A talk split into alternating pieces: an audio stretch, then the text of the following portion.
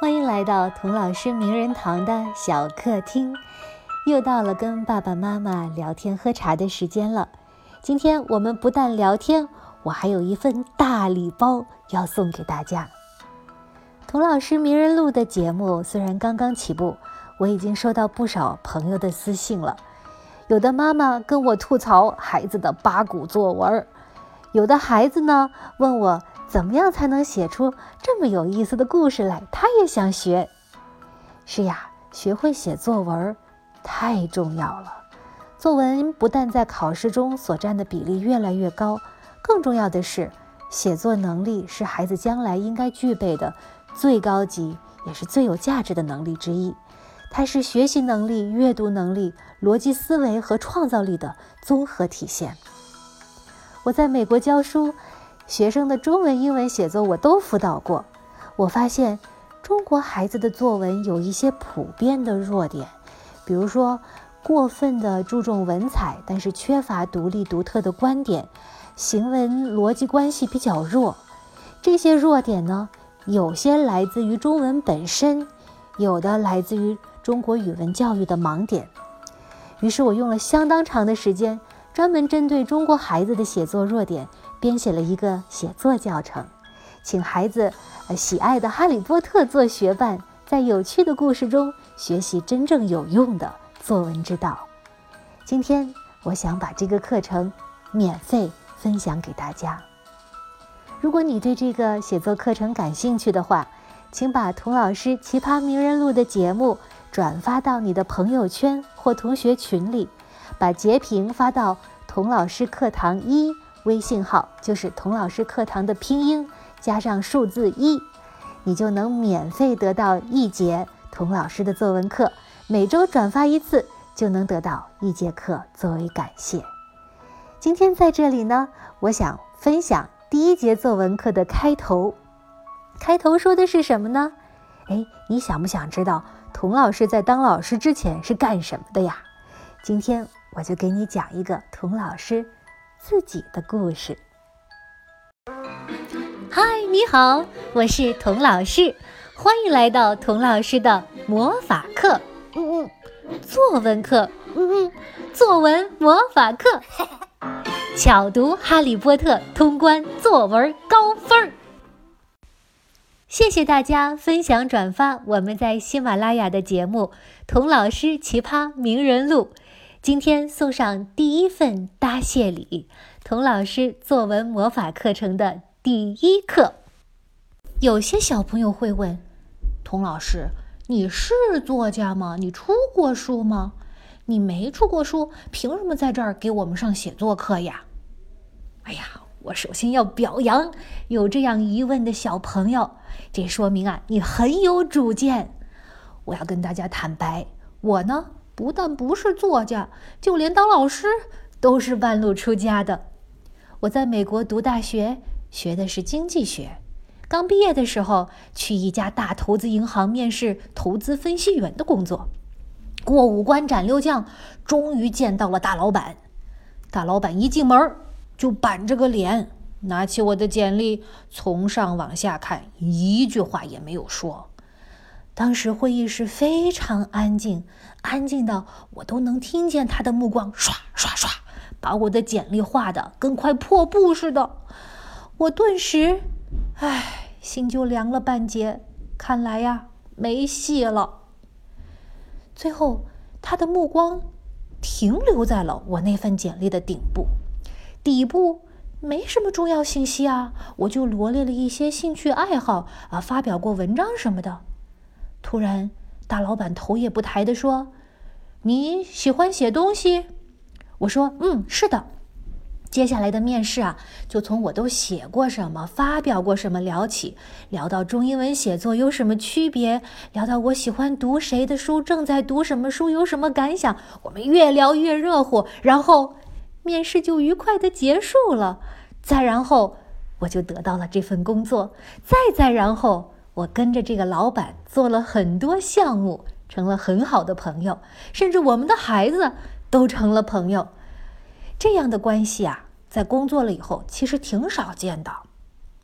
跟他熟了以后呢，我问过他，我说：“老板呐，我应聘的是一个分析员的工作，成天跟数字啊、报表啊、模型啊打交道。你为什么这么看重我的写作能力呢？”他呵呵一笑，哼哼，投资啊，你知道什么最重要吗？投资最重要的就是在海量的乱七八糟的，甚至是互相矛盾的信息中，快速准确的找到最重要的信息，找到他们中间的逻辑关系，想到别人想不到的东西，然后呢，还能清楚明白的说出来，让别人愿意听，听得懂。而且心甘情愿的为你的点子买单，然后他问我：“你知道什么样的人在这方面最强吗？”会写作的人。哦，我壮着胆子又问：“哎，老板，我是一个外国人啊，组里那么多美国人，你为什么总要我写报告呢？”哎，其实当时我心里是有点小埋怨的，为什么写报告这种苦活累活总要我去干呢？他又说了，会说英语可不等于会写作，虽然英语不是你的母语，但是 somehow 你写的东西思路最清晰，而且吸引人。哎呀，老板这么一说，我心里美滋滋的，不再抱怨了，屁颠儿屁颠儿写报告去了。后来呢，童老师去了很多地方，跟各种人打交道。我发现，其实不单在金融业，不论你从事什么样的职业，写作能力都是最高级的、最有价值的能力之一。每人每时每刻都会接触很多的信息，脑子里呢都会飞过很多想法。你觉得自己好像看了很多、学了很多、懂了很多、想了很多，但是。如果你不写下来，其实啊，并没有进行真正的、深入的、有价值的思考。所以，写作不单单是作家做的事情，而是每个爱思考、会学习的人都要学会做的事情。听到这儿，有的同学摆摆手：“童老师，你不用说了，我知道写作很重要。”可是不知为什么，一提写作文，我都要倒吸一口气，觉得头都大了，肩膀都要耸起来了。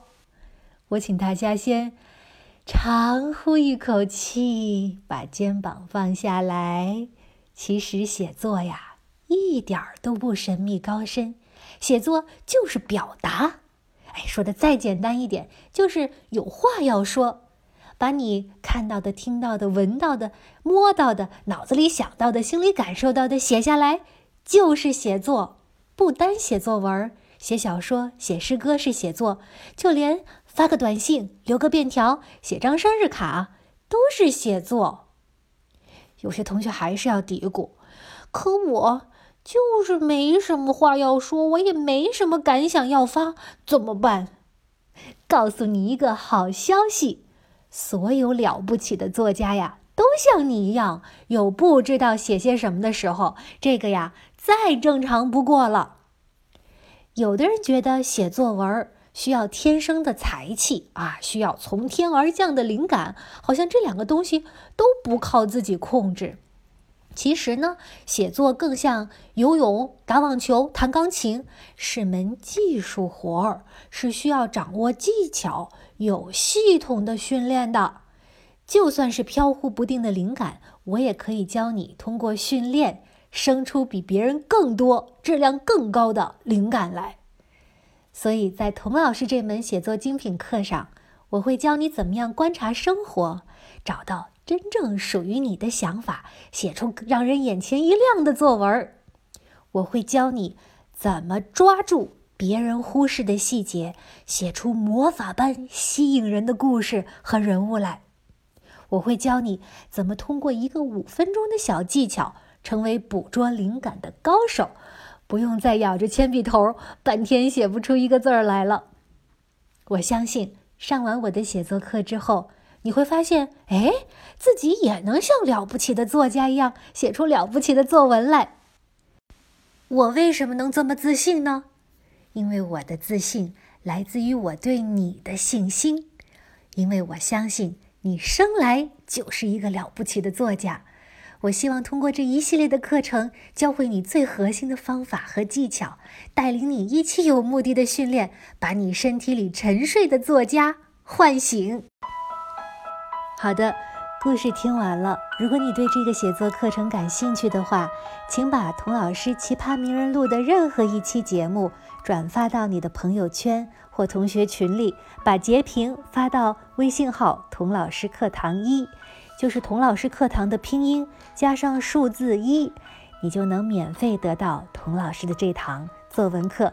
以后每周转发一次，就能得到一节新课作为感谢。好的，我们下一期名人堂的小客厅再见吧。